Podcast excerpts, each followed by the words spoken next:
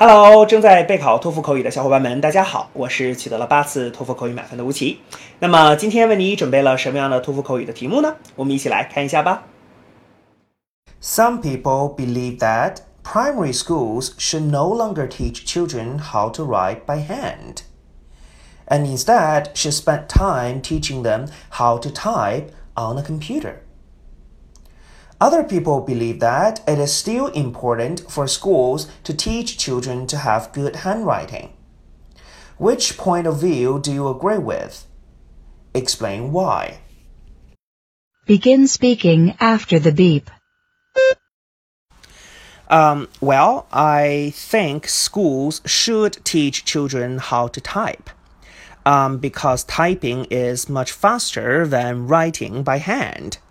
I think people can do that at least twice faster, two times faster.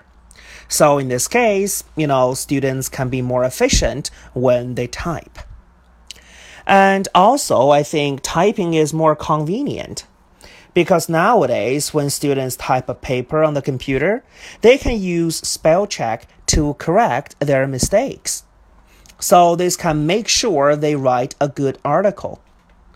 Therefore, um, schools should only teach children how to type. 好的，那么以上呢就是我们今天啊所给出的这段满分回答。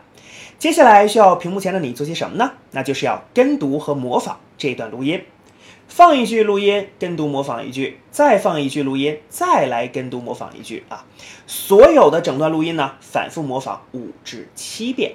这样的话呢，相信屏幕前的你就可以掌握其中的单词、短语和句型。